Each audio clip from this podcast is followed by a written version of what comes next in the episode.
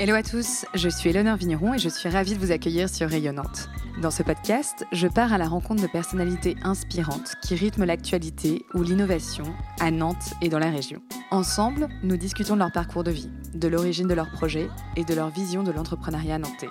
Rayonnante, un podcast original à écouter quand vous le voulez sur toutes vos plateformes de podcast.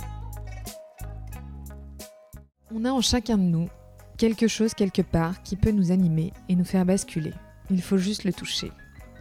J'aurais presque pu arrêter mon intro ici tant cette punchline puissante se suffit à elle-même. En tout cas, je peux vous dire que lorsqu'une interview démarre à ce niveau-là, je sens bien que derrière, la suite va être un petit bijou. Alors ouvrez grand vos oreilles.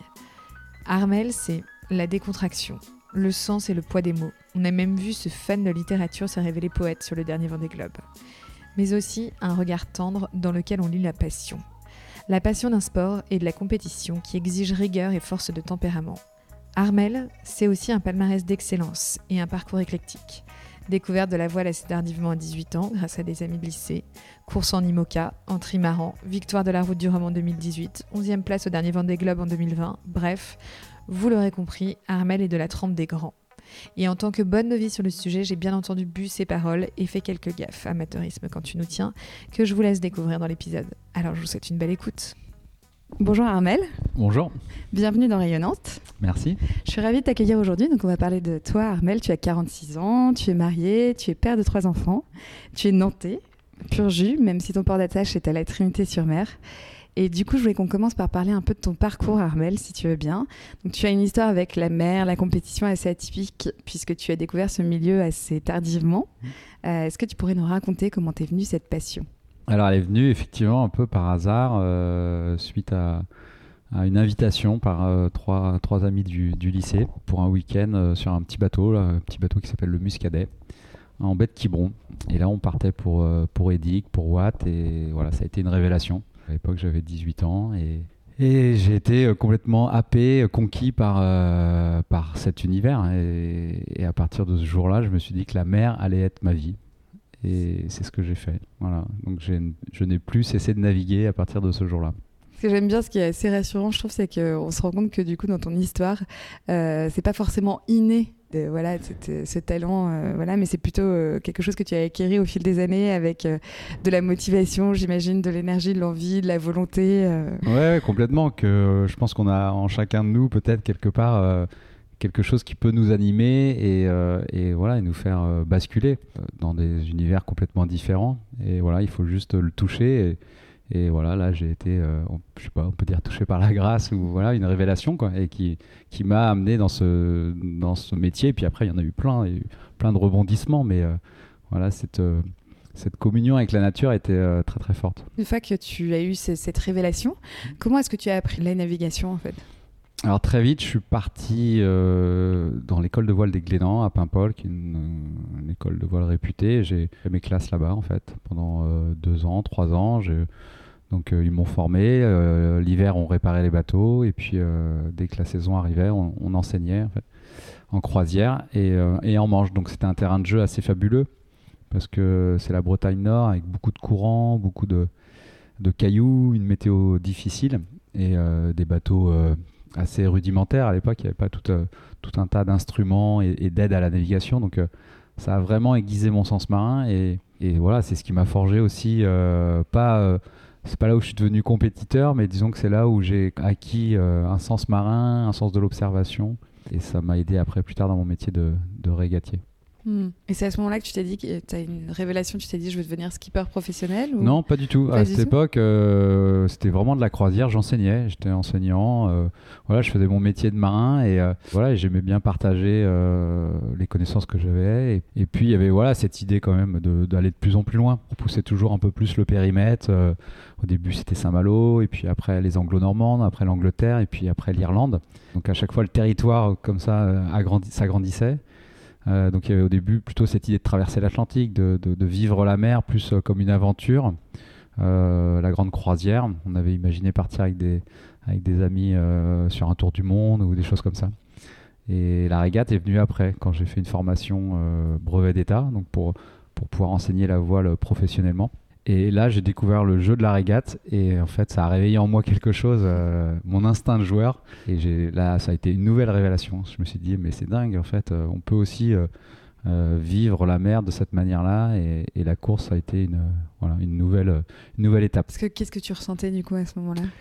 Euh, le jeu de la régate en fait cette intensité cette adrénaline cette Mm. euh, voilà cette- ce challenge en fait d'être euh, avec d'autres bateaux et puis d'essayer de, bah, de, de gagner tout simplement et par le jeu par la ruse par le voilà et, et- et là encore par l'observation ce qui est ce qui est magique dans ce sport c'est qu'on on est donc en plein air sur l'eau et on joue avec les éléments donc il y a, y a toute une voilà un- un- une composition à avoir, un état d'esprit aussi. C'est pas juste courir autour d'une piste ou voilà dans un où il y a que euh, il y a que soi qui compte. Là, c'est vraiment euh, à 360 avec un élément euh, qu'on peut pas toujours maîtriser et avec lequel il faut composer. Et ça, c'est passionnant. Mm. Et tu avais quel âge à ce moment-là? Je devais avoir euh, 23, 23, 24 ans.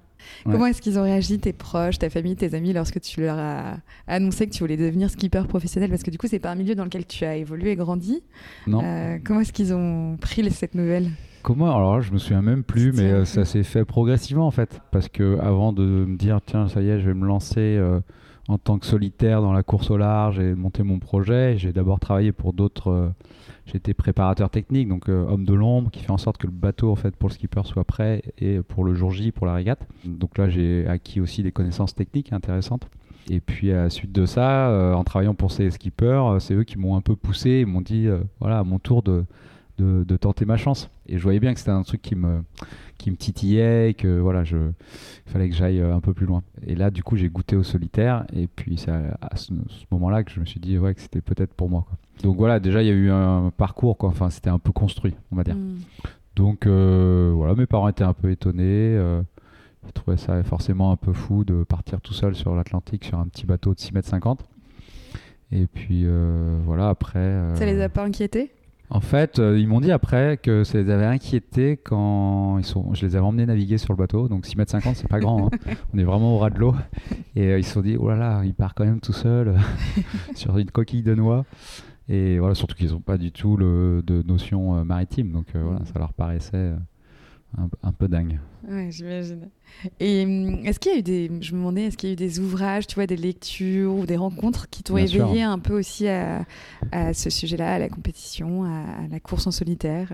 Ouais, ouais, bien sûr. Il y a eu. euh, alors, en fait, euh, quand on était donc euh, au Glénan, c'était à Paimpol, il y avait une, une bouquin, un bouquiniste, quoi, voilà, euh, librairie, et qui avait tous les, tous les, les, les ouvrages de l'édition Artaud, et avec euh, voilà, tous les livres de Tabarly, Colas, euh, Moëtessier, euh, voilà, et tout. euh, ces grands navigateurs, alors des fois dans des styles très euh, différents, mais voilà, il y avait quand même cette, cette ouverture vers le large, vers la course.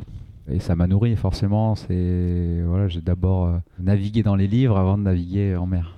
Et il y en a un en particulier qui t'a marqué? Bah, classiquement, je dirais La Longue Route de Bernard Moitessier, qui a été un livre euh, fondateur pour beaucoup euh, Ah oui? d'entre nous. C'est euh, une course autour du monde, euh, la première en 1968, et en fait, euh, Bernard Moitessier, donc qui est devenu un personnage emblématique, passe le Cap Horn. euh, donc c'est une course où, où, euh, chacun pouvait partir quand il souhaitait. Donc il n'y avait pas de, de- de départ unique en fait. Et au lieu de remonter après le Cap Horn vers, euh, vers la France, donc, pour boucler euh, son tour du monde et, et peut-être euh, gagner en fait, il décide finalement de continuer et de repartir pour un tour complet de l'Antarctique. D'accord. Voilà, parce que c'est voilà, il est en osmose complet avec la nature et puis voilà, il se voit, il se voit pas rentrer, il se voit, il se voit rester seul sur son bateau et, et voilà. Et en fait, ce ce, fait euh, d'armes là, ça lui a valu une reconnaissance incroyable et une notoriété euh, dingue. Il en a fait ce livre qui est euh, assez inspirant et puis voilà, qui est vraiment empreint de cet univers qu'on peut et de ces sensations qu'on peut ressentir quand on est dans le Grand Sud. Donc voilà, c'est quand même un livre euh, assez inspirant. En deux mots, euh, je fais un petit un rapide euh, topo sur ton palmarès. Tu as remporté la Route du Rhum en 2018 en multi 50. Tu as obtenu la 11e place au Vendée Globe en 2020 à bord de l'Imocal au Citane en Provence. Tu seras au départ du coup du prochain Vendée Globe en 2024. Donc avant d'arriver là, j'imagine qu'il y a quand même pas mal d'étapes à franchir. Quel a été toi du coup ton parcours? Tu nous parlais de ce petit, cette petite coque de 6 mètres sur lequel tu as franchi l'Atlantique. voilà, entre cette petite coque et, et un IMOCA, quel est le parcours euh, d'un ouais, bah C'est vrai qu'on dit souvent dans le milieu euh, pasta mini d'abord. et, euh, et c'est vrai que ça a été le, une, étape clé parce que c'est des bateaux de petite taille, raisonnables, où on peut encore tout faire soi-même ou avec une, toute petite équipe pour vous prêter main forte, que souvent on trouve des partenaires autour de chez soi. Bah, moi, en l'occurrence, ça avait été avec Moulin Rôti, une entreprise nantaise ou pas loin. Et euh, on, avait, euh, on avait financé le projet en fait avec la, vente d'un ours qui s'appelait l'ours Armel. Voilà, donc c'était assez sympa. Et cette course, comme je la gagne en fait en 2003, elle a vraiment fait office de tremplin pour moi. Et à la suite de ça, j'ai décroché un budget avec un beau sponsor qui s'appelait Gedimat. Et pendant 7 ans, j'ai accédé au circuit Figaro, qui est un circuit assez exigeant, euh, professionnel et où, voilà, où là je me suis frotté au, meilleur et où j'ai vraiment fait mes classes, où j'ai appris ce que c'était le, métier de compétiteur, de coureur au large. Hmm. Voilà. Et c'est une course qui était déjà en solitaire, du coup, ce circuit, il est déjà. Oui. ouais, c'est déjà en solitaire. Ouais, moi j'ai euh, j'ai très vite basculé sur le solitaire. Déjà parce qu'en fait, euh, en France, c'est ce qui fonctionne bien. Il y a vraiment une, une attirance pour ce, pour cette discipline et, des partenaires euh, donc qui, qui sont attirés. Voilà, on l'a vu avec le Vendée Globe l'année dernière, hein, qui a été très suivi. Et puis, bah, moi, quand j'ai commencé à goûter au solitaire, ça a été euh, à nouveau une révélation. Je me suis dit, mais c'est dingue, c'est exactement ce que je recherche. Quoi. Voilà, il y avait une, une vraie alchimie et du coup, du coup j'ai continué dans cette voie. Et tu parlais, donc tu nous disais que tu avais été 7 ans sur ce circuit euh, Figaro. Et après, qu'est-ce qui s'est passé? Après, donc euh, j'ai fait du classe 40, c'est un bateau qui fait 12 mètres, mmh. avec des transats aussi. J'ai fait un peu d'IMOCA où on... j'ai fait la route du Rhum en 2014 sur un, donc un bateau de 18 mètres. Euh, on devait faire le Vendée Globe en 2016, puis en fait, ça s'est pas fait. Après, j'ai fait un peu de multicoque, et puis voilà, avec Réauté Chocolat, du coup, j'ai gagné le Rhum en 2018 et ensuite euh, réussi à faire le Vendée Globe. Voilà. Et je me demandais si à, ce niveau voilà, de la compétition, à ce niveau de professionnalisme, est-ce qu'on apprend encore des choses aujourd'hui? Bien sûr. Euh, là, je viens de remettre à l'eau euh, mon bateau et j'ai fait trois jours de navigation en solitaire. Ça faisait quatre ans que j'en avais pas fait et j'ai encore voilà réappris des choses et je vais encore en apprendre. Et, et, c'est aussi lié à notre métier de, marin, qui est en lien, comme je disais, avec le vent, avec la mer.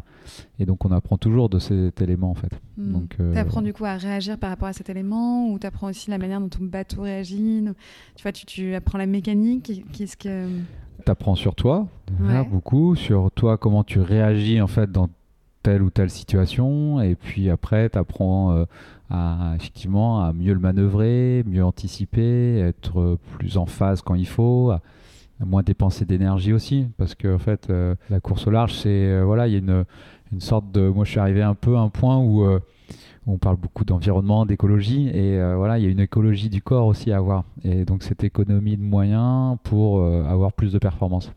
Et donc, je travaille beaucoup là-dessus voilà, je me projetais un peu, je me mettais à ta place et je me dis quand on est au milieu de l'eau, qu'on voit plus les terres, qu'est-ce qu'on ressent à ce moment-là? Un immense sentiment de liberté. Ouais, c'est vrai. Moi, ça n'a jamais été une angoisse. Après, euh, certains euh, voilà, le, le, vivent pas bien et voilà, donc du coup, arrête. Mais c'est vrai que voilà, être en mer, c'est bah, déjà c'est beau. Voilà, moi je trouve que on a besoin de se nourrir de belles choses. Enfin, en tout cas pour ma part. Donc c'est comme on peut aimer être en montagne, en forêt, euh, voilà. Et, et je crois que voilà, se nourrir euh, de, choses qui sont belles, qui vous, qui, vous plaisent, qui vous contentent, bah, en fait, ça vous aide aussi euh, à être meilleur. Et donc, c'est important. Et la mer, euh, c'est un spectacle splendide. Ça change mmh. tout le temps y a, et c'est jamais monotone. Voilà, il n'y a jamais de répétition et voilà, chaque jour, chaque nuit est différente. Et hum, si on fait une rétrospective sur toute ta carrière, mmh. est-ce qu'il y a un moment sportif qui t'a marqué plus que de plus qu'un autre? Alors, un moment, c'est difficile à isoler comme ça, mais euh, bah, forcément, euh, les victoires marquent, parce que déjà, il y en a peu des victoires dans une, dans une carrière. Et très récemment, enfin très récemment, c'est pas si récent puisque c'était la route du Rhum, mais voilà, c'était euh, ma victoire sur le Rhum, l'arrivée en Guadeloupe. Et voilà, ça avait quand même une saveur assez particulière. Mm. Après, j'aime beaucoup les départs et j'aime bien cette, voilà, cette concentration et des- cette tension qui monte sur les départs. Et voilà, et les départs de route du Rhum sont quand même assez euh, particuliers. Oui Il y a une atmosphère. Bah, parce que euh, bah, déjà, j'adore cette ville et puis euh, ce qui s'en dégage et son histoire. Et puis, euh, bah, c'est un- enfin, pour moi, la route du Rhum, c'est ce qui m'a fait aussi basculer dans la, dans la course. Quoi. C'est ça a été mon, ma première confrontation en tant que spectateur avec la course au large en 94, quand je suis arrivé au Glénan en fait à Paimpol. Et j'ai été marqué en fait par ces bateaux qui avançaient à toute vitesse et, et voilà. Et aujourd'hui, participer à cette course, bah, c'est un peu euh, voilà, euh, en faire partie, rentrer aussi dans l'histoire euh, de la course au large. Et, et c'est quand même chouette de pouvoir être acteur de ça et de, de le vivre de l'intérieur. Donc euh, voilà, participer à des départs de route du Rhum, ça a quand même une gueule incroyable. Mm. Génial, Ça doit être tellement galvanisant. Alors, c'est une question qu'un un auditeur de Rayonnante m'a posée. Parce que j'aime bien interroger les auditeurs pour savoir ce qu'ils veulent, quelles questions ils veulent poser aux invités.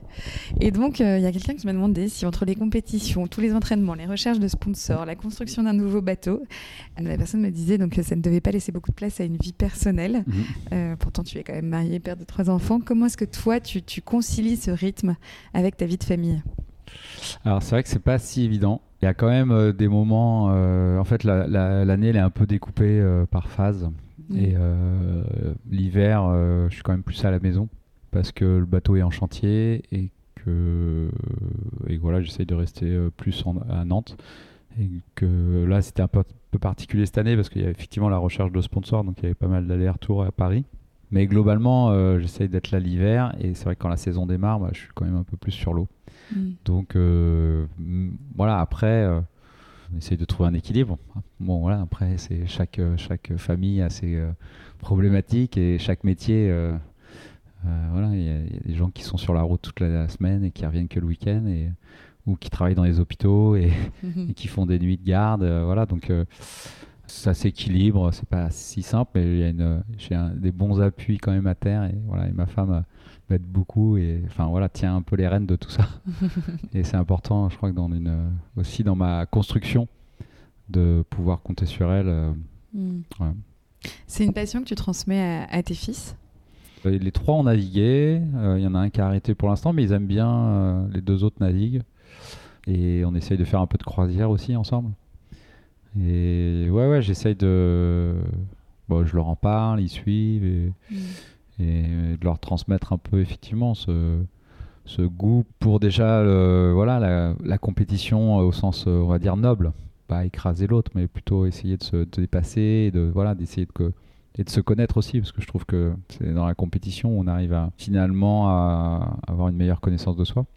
Voilà, et puis euh, bah, je trouve que c'est un chouette sport en plus, Mm. donc euh, forcément j'essaye de, les, ouais, de leur, le partager. Et tu parlais de euh, ce travail de recherche de sponsors. Euh, Donc aujourd'hui, tu nous disais que tu avais remis à l'eau ton, ton bateau là, pour le prochain Vendée Globe, on en reparlera aussi. Mais je me demandais, voilà, tu en es où de ta recherche de sponsors? Est-ce qu'aujourd'hui, ça y est, tu as un ou plusieurs partenaires qui, vont, qui vont te suivre dans cette aventure? Alors, on en est euh, à différents stades en fait, parce qu'on a donc euh, plusieurs partenaires, effectivement. Moi, je navigue maintenant sous les couleurs d'une association qui Mhm. s'appelle euh, Les Petits Doudous, qui est une association de soignants euh, un peu partout en France. Via cette association, des entreprises nous, nous rejoignent. Donc, il y a déjà un pôle de partenaires qui est en place, dont Moulin Rôti d'ailleurs, et qui, qui vont nous permettre de faire la route du Rhum donc, cette année. Voilà. Et après, il y a le projet Vendée Globe 2024 où là, on veut construire un bateau pour euh, le prochain Vendée Globe et la construction doit démarrer au mois de juin de cette année. Et là, on est encore en phase de recherche de partenaires et, voilà, Mhm. pour lever des fonds. Donc, c'est pas encore euh, acquis. C'est en bonne voie. C'est en bonne voie. Et si on revient justement sur cette association Les Petits Loulous dont tu parlais, Oui. est-ce que tu peux nous en dire quelques mots? Ouais, en fait, ça a été une rencontre en 2016 euh, via Moulin Rôti, donc qui était mon partenaire. C'était pour une course qui s'appelait la Transat anglaise. Et donc j'ai rencontré euh, Nolwenn Fer, la présidente de l'association. Et en fait, c'est une association qui m'a voilà, forcément tout de suite interpellé parce que leur but c'est d'améliorer le passage au départ, euh, le passage au bloc opératoire des enfants par le biais du jeu, de voilà, d'enlever du stress et euh, pour enlever, pour supprimer la prémédication.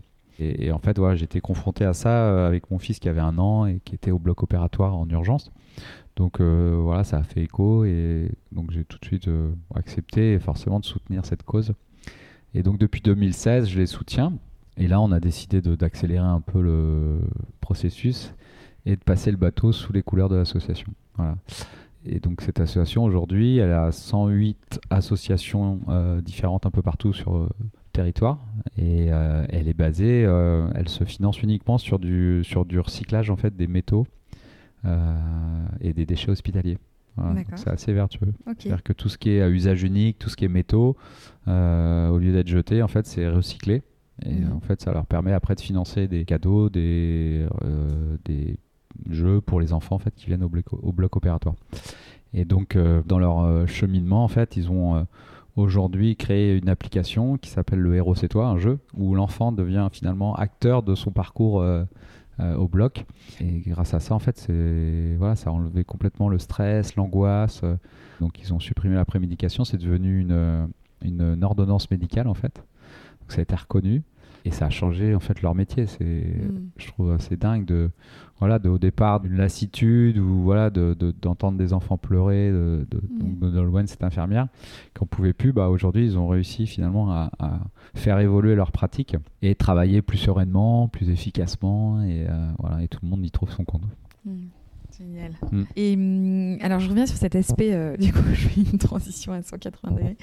Mais euh, je reviens sur cet aspect un peu financier parce qu'il y avait une question que je me posais par rapport à cette recherche de sponsors et tout. Je me demandais est-ce qu'aujourd'hui il est possible de vivre de ce sport ou est-ce qu'il faut avoir une activité à côté euh, pour pouvoir bah, pratiquer cette passion quoi? Alors non, non, il est possible d'en vivre. je pense que voilà, c'est assez particulier à la France où la course au large est, est, est reconnue. Euh, assez médiatisé. Et puis euh, voilà, il y a beaucoup d'entreprises qui soutiennent euh, des sportifs. donc on peut on peut en vivre après voilà plus ou moins bien c'est plus ou moins risqué fragile ça reste quand même des contrats qui portent sur des fois un an deux ans ou mhm. trois ans des fois pour une course donc voilà, faut accepter d'être euh, toujours euh, sur un fil. Et euh, mais voilà, ça, je crois que le jeu en vaut la chandelle si on, aime les risques. Et voilà, une vie pas toute tracée. En tout cas, c'est faisable. Et du coup, je réalise en t'écoutant parler qu'en fait, c'est quand même un sport qui est quand même très français, mine de rien, parce que les, principaux skippers sont français, les courses sont généralement organisées par des, des, organismes français. Pourquoi est-ce que finalement euh, ce sport s'étend par le monde entier? Alors en fait, euh, la course au large c'est plutôt, euh, c'est enfin c'est international, hein. enfin c'est aussi très anglo-saxon. Donc ils ont exporté ça beaucoup en Nouvelle-Zélande, en Australie, mais plus en équipage en fait. Mmh. Voilà.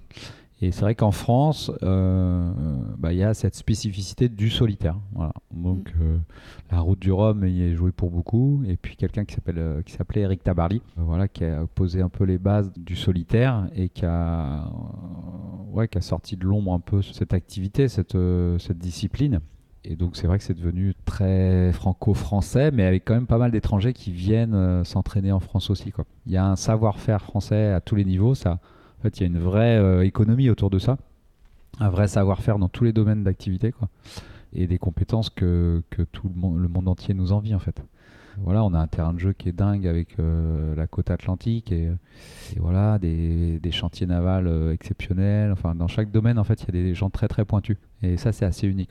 Hmm. On va parler entraînement, euh, si tu veux bien. Donc, ce qui, ça m'intéresse en fait aujourd'hui de discuter avec toi de la manière dont voilà tu prépares, dont tu vis toutes ces courses en solitaire, notamment comme le vent des globes, où tu pars quand même pour euh, environ 80 jours en mer. J'imagine que c'est des vraies épreuves physiques, des vraies épreuves mentales. Comment est-ce que tu te prépares pour ce genre de course? Alors après, je pense que ça dépend un peu euh, des courses. Effectivement, un vent des globes se prépare pas de la même manière qu'une route du Rhum qui va durer 10 jours. Où là, en l'occurrence, ça va être un sprint mais globalement, comment je me prépare euh, J'ai un peu, euh, au fil des années, finalement, euh, acquis une routine de travail et d'entraînement.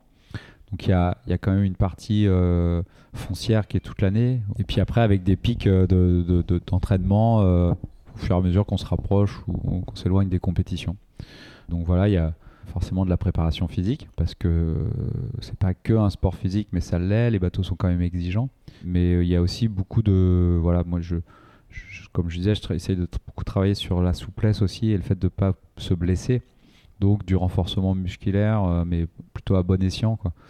voilà, pour essayer de travailler en efficacité. Beaucoup de gainage, et puis euh, voilà, de la proprioception, et puis tout un travail sur le cardio, parce que les manœuvres euh, peuvent être longues, peuvent être euh, demander beaucoup d'énergie, et voilà, donc c'est important de pouvoir avoir la caisse quand même, un minimum.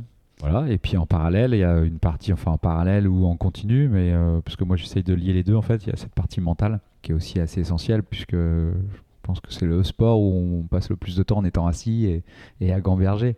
Donc, euh, il faut aussi s'occuper de son cerveau, voilà, pour mm. éviter qu'il nous joue des tours. Et quand tu disais donc tu, tu pars donc du coup en mer avec ton bateau euh, avant ces courses, c'est ça Tu pars, mais tu vas, tu pars pendant plusieurs jours. Tu, t'entraînes euh, dans des conditions un peu plus, mm. tu vois, un peu plus physiques. Ouais, ouais. Alors effectivement, sur après, il y a le spécifique où là, c'est de l'entraînement sur l'eau et c'est de la répétition de gamme par exemple, et puis euh, d'aller se confronter à euh, des situations météo un peu plus dures euh, pendant 3-4 jours. voilà. Et, après, il y a aussi des pré-courses.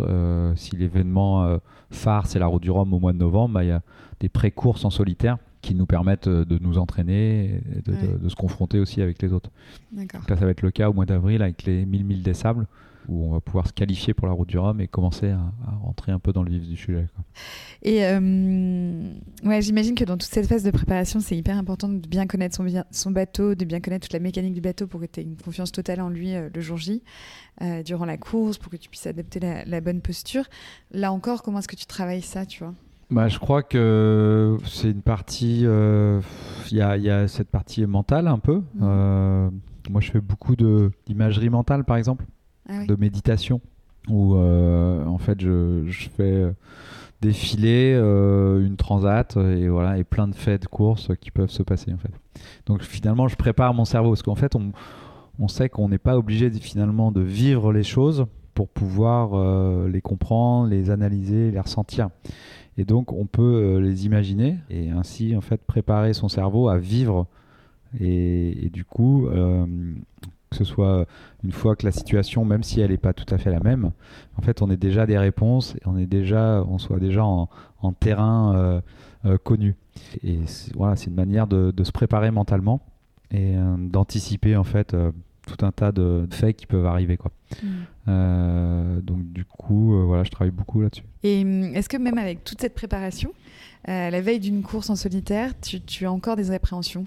Bah, plus tellement en fait. Parce que à partir du moment où je sais euh, comment va se dérouler la course, comment moi je vais y répondre, en fait, euh, je suis prêt finalement. Forcément, il y aura des imprévus, mais euh, en fait, je suis prêt à réagir quoi. Mm. Et du coup, bah, finalement, il y a juste à être là, présent et à faire les choses. Et puis voilà. Ce qu'on pourrait dire être en phase, sans se projeter sur des choses voilà, qui vont arriver et de se commencer à se faire des films. Mm. Donc, euh, donc finalement, non, il n'y a plus d'appréhension. Être dans le moment présent et être Exactement. Là, quoi. Ouais. Et si on revient sur cette notion de sommeil, c'est une question qui m'intéressait trop à titre personnel parce que la gestion du sommeil, c'est quand même un gros sujet quand tu as des enfants en bas âge, tu vois. Et du coup, je voudrais... je voudrais savoir comment est-ce que toi, tu gères ça, justement, comment est-ce que tu gères... Euh, en fait, c'est bon, c'est quelque chose avant qui me stressait, notamment avec mon premier fils qui n'arrivait pas à dormir, c'était l'angoisse. Donc il y a eu quelques années difficiles et euh, enfin, j'étais beaucoup moins serein. Maintenant, euh, voilà, je sais que j'ai pas mal travaillé aussi là-dessus avec différents euh, chercheurs et c'est vrai que en fait on a tous une cartographie du sommeil un peu différente et c'est important de bien se connaître pour savoir à quel moment on va pouvoir avoir des, plages de récupération efficaces. Le sommeil il fonctionne en, en phase et quand on connaît ces phases euh, où on va pouvoir être efficace sur du sommeil lent profond, à ce moment-là on va pouvoir essayer de dormir 20 minutes, 40 minutes qui vont nous permettre de récupérer euh, efficacement. Et donc ces petites phases de sommeil, là, on va pouvoir les, les répéter au cours d'une nuit. Euh, c'est jamais des phases très, très grandes. Hein. Donc c'est entre 20 et 40 minutes. Ok. Donc c'est ce que tu fais quand tu es sur l'eau. Tu, tu arrives à, avoir le bon créneau horaire et tu te dis ça y est. Alors, si les conditions météo le permettent, s'il n'y a pas d'événement ou autre, j'essaye d'aller dormir euh, sur ces portes. Alors, je voulais qu'on parle un peu de ton actualité. Tu, donc, tu nous parlais de la prochaine route du Rhum sur laquelle tu seras au départ aussi. Je voulais qu'on s'intéresse aussi au prochain Vendée Globe qui aura lieu en, novembre 2024 avec un projet que tu as qui est tout nouveau, qui est mm. euh, techniquement euh, vertueux. Euh, est-ce que tu peux nous expliquer finalement les spécificités de ce, ce multicoque que tu es en train de penser? Alors pour le coup là c'est un monocoque. Ah, sur le, le Vendée Globe, ouais. ouais. Donc un IMOCA, donc c'est un bateau qui va faire 18 mètres. Euh, on l'a imaginé en fait avec euh, au départ l'initiative du Technocentre Airbus, de la Nantes Métropole aussi, qui nous ont mis en contact pour euh, bah, en fait récupérer finalement la fibre de carbone déclassée donc de Airbus qui, qui part au rebut et qui pourrait en fait être réintroduite dans un cycle de construction d'un bateau de course. Voilà. Donc c'est assez vertueux parce que cette matière, elle sert à rien, elle sert plus. Mais pour autant, elle a encore euh, des caractéristiques mécaniques euh, intéressantes. Elle peut plus servir à construire des avions parce qu'elle est périmée. Mais c'est un peu con de l'acheter. Donc voilà, donc on veut faire une preuve de concept avec ce premier bateau et montrer que c'est faisable. Aujourd'hui, on a passé un peu tous les tests techniques voilà. On a le constructeur euh, qui est partant, on a forcément un architecte qui a dessiné un bateau déjà. Et voilà, la matière première. Euh, le soutien d'une collectivité, mais maintenant il nous faut euh, des, enfin, des engagements de société de, et financiers pour pouvoir démarrer la construction au mois de juin. Euh, voilà. Et à cette à ce carbone on appelle ça réemployé en fait. C'est pas du recyclage parce que la matière elle n'est pas transformée, c'est la matière brute telle quelle qu'on va réutiliser. Mais par contre, on va aussi recycler là, pour le coup, du titane. Le titane, c'est un métal assez rare qui est utilisé en milieu hospitalier pour tout ce qui est prothèse et ce titane, euh, aujourd'hui, c'est un métal euh, cher, assez rare et qui peut qu'on retrouve aussi dans les pièces d'accastillage du bateau. Et voilà, donc l'idée c'est de collecter tout ce titane d'un peu partout, le recycler pour le coup, le refondre, faire des blocs et ensuite refaire des pièces d'accastillage. D'accord. Au lieu de aujourd'hui, cette matière elle est jetée, elle est à usage unique. Et, je crois qu'aujourd'hui, on ne peut plus euh, se contenter de, voilà, de, de vivre comme ça à crédit sur notre planète. Et voilà, il y a, y a, plein de richesses partout et il faut inventer des nouveaux moyens, des nouveaux modes finalement de, fonctionnement et voilà, se contenter de déjà ce qu'on a. Quoi. Et du coup, c'est Airbus qui a initié cette démarche et qui est venu te, voir ou comment est-ce que ça s'est passé? Ce que euh, Alors non, ça a été à, la, mon arrivée du Vendée Globe où moi j'avais envie de repartir pour un prochain Vendée. Mhm. Mais il y avait quand même cette idée de voilà, de réfléchir euh, depuis euh, quelques années à un bateau un peu mieux construit, plus proprement, plus respectueux aussi des, des hommes et des femmes qui construisent euh, ces bateaux, de l'environnement. On réfléchit à ça depuis quelques temps, notamment avec l'ADEME aussi qui nous soutient, l'Université de Nantes. donc voilà, il y avait quand même une, base de réflexion à ce sujet. Et, et là, sous voilà, l'impulsion de, Nantes Métropole, il y a eu cette rencontre avec le technocentre Airbus et, on a trouvé un, voilà, un dialogue et un commun et, et eux étaient aussi dans cette idée de pouvoir euh, bah, réemployer cette matière. Enfin, Aujourd'hui, je pense que on est tous à se poser des questions quand même euh, un peu euh, environnementales, aussi existentielles. Et, c'est vrai que chacun dans son domaine d'activité doit trouver un peu des réponses à, à apporter. C'est une première mondiale? C'est une première mondiale. Quelle est ton ambition, toi, du coup, avec ce projet? Alors, l'ambition, c'est un, de réussir à faire un bateau qui va être, on le sait maintenant, les chiffres, ça va être de euh, diviser par deux, finalement, notre impact carbone. Aujourd'hui, un IMOCA, c'est autour de 600 tonnes émises à la construction. Et là, on va passer à 300 tonnes, voire un peu moins même. Donc c'est colossal. Et puis après, de créer une filière en fait. Mm. C'est-à-dire que ce bateau, il va pouvoir naviguer, montrer que c'est possible et que derrière, en fait, bah, ça engendre euh, voilà, une, une prise de conscience et une dynamique pour créer d'autres bateaux et qu'aujourd'hui, on puisse, enfin demain, on pourra euh, bah, finalement flécher une, une, filière dans le carbone, dans le titane pour euh, construire plus, plus proprement, plus durablement. Hmm. On sent que tu t'impliques personnellement dans la construction de tes bateaux. Comment est-ce que toi, tu souhaites justement t'impliquer? Alors en fait, c'est mes premiers. Euh, moi, j'ai eu très peu de. Bah, J'en ai eu qu'un finalement, bateau ah neuf. Donc c'était pour le vent des globes avec l'Occitane où c'était chouette parce que je suis allé choisir l'architecte et euh, voilà. Et puis euh, les personnes avec qui j'avais envie de travailler. Et puis, moi, je suis pas du tout architecte naval, je suis pas du tout scientifique, mais voilà, je, navigue, donc c'est bien de pouvoir avoir des échanges entre euh, les gens, les hommes de l'art, et puis euh, voilà, moi, mes sensations, le ressenti. Et donc là, c'était un, super boulot. Et voilà. Et autrement, en général, j'achète des bateaux d'occasion qui ont déjà servi, puis après, on essaye de, les améliorer, de les faire progresser, et, c'est aussi intéressant. Mais voilà, donc. Euh, il y a toute une facette du métier qui peut être différente suivant si on part d'une feuille blanche ou si on achète un bateau qui est déjà existant et qu'on peut faire qu'on peut euh, upgrader quoi. Hmm.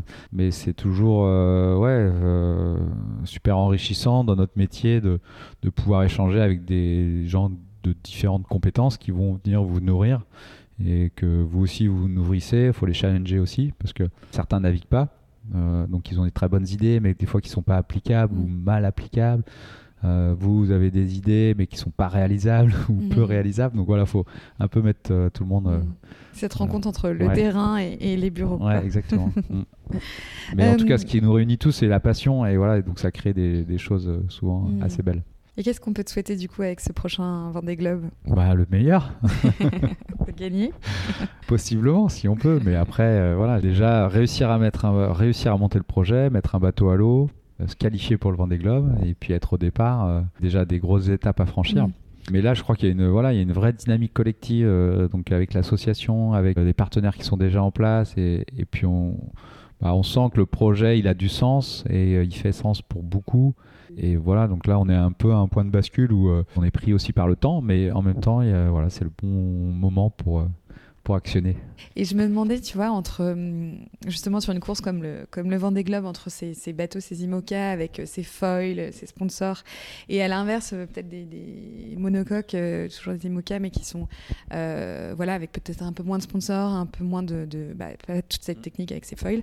Est-ce qu'il n'y a pas une course à deux vitesses finalement? Alors, forcément, il y a, c'est un sport mécanique, donc avec un besoin financier, un besoin d'investissement euh, qui, peut, euh, être conséquent. Donc euh, voilà, c'est si on veut performer, il faut un minimum de budget. Après, ce qui je trouve intéressant, c'est que finalement, la course au large permet à différents, différentes typologies de, de personnages de, de, voilà, de pouvoir exister. Et certains vont y chercher l'aventure, comme le Vendée Globe, ou faire un tour du monde, prouver des choses, voilà, se retrouver face à l'élément et, raconter une histoire autour de ça, défendre une cause, et voilà. Et d'autres, ils vont avec cette idée de gagner, de compétition très poussée. Donc en fait, voilà. Et puis euh, avec des partenaires qui, qui, aussi savent où ils vont. S'ils vont sponsoriser un tel ou un tel, ce sera pas euh, voilà la même euh, la même signification, le même message qu'ils voudront donner. Hmm. Donc voilà, je trouve que tout le monde peut y trouver son compte en fait. Tout ça cohabite très hmm. bien. Hmm. On va s'intéresser un peu à, Nantes parce que tu sais c'est la ligne éditoriale du podcast. Donc en plus on sent qu'il y a une, je trouve une vraie envie chez toi à travers tes différents projets de dynamiser le, territoire, tu vois, de travailler en local et notamment donc ce projet de récupération du carbone dont tu parlais avec Airbus. Euh, je sais aussi que tu avais construit ton IMOCA le site en Provence euh, dans le quartier Chantenay à Nantes sur le chantier Black Pepper. Pourquoi cette volonté? Pourquoi? Bah Parce que déjà, je vis à Nantes, voilà, donc c'est mm. ma ville et j'y suis attaché et que, que euh, elle a un passé euh, maritime riche. Il y a eu énormément de bateaux construits euh, de tout type depuis longtemps. Il y a des clubs de voile sur l'herbe qui sont actifs. Il y a vraiment un vrai vivier en fait d'intelligence dans tout ce domaine. Et aujourd'hui, il y a une volonté de la, ville de renouer en fait avec son mm. passé maritime, avec, euh, avec cette histoire, et puis aussi d'ouvrir à ce que peut être le nautisme de demain. Et bah, en tant que finalement euh, participant à ce, à ce nautisme, à ce monde de la course au large, j'ai envie de voilà d'être euh, une petite pierre à l'édifice et d'apporter voilà ce que je peux apporter modestement. Mais voilà, je trouve que c'est une ville où il y a énormément d'énergie positive et des gens euh, d'interaction entre différents euh, domaines, que ce soit le, les entreprises, que ce soit l'université, euh, avec des pôles de recherche hyper intéressants. Et donc tout ça, ça interagit, ça communique beaucoup, c'est dynamique. Et voilà, je trouve qu'il y a de belles choses à faire. Hmm. Hmm. C'est intéressant. Est-ce que c'est, tu dirais que c'est un avantage? Alors oui, c'est un avantage. C'est un avantage euh, certain plutôt que d'être euh, isolé dans un endroit. Et voilà, euh, je crois que voilà, Nantes, c'est une ville où il se passe des choses et où les gens n'ont pas peur d'avancer, de créer, d'être un peu en décalage aussi. Mm. Donc voilà, moi je suis assez à l'aise avec ça et, et ça me plaît de m'inscrire aussi dans cette dynamique. ouais. Mm. Super. Et donc j'aimerais qu'on revienne sur un projet, si tu veux bien, euh, ton projet de, livre que tu m'as apporté aujourd'hui, qui est magnifique, qui s'appelle mots sur le globe. Est-ce que tu peux nous en parler, s'il te plaît? Ouais, c'est euh, une chouette histoire en fait avec euh, avec la ville de Nantes, avec les écoles de quartier euh, autour du Vendée Globe, où depuis quelques années on on cherche finalement à essayer de, bah, de faire pénétrer la course au large et voilà ce- cet univers euh, un peu d'émerveillement dans des endroits où, euh, où bah, des enfants ont peut-être pas euh, tant d'horizons que ça.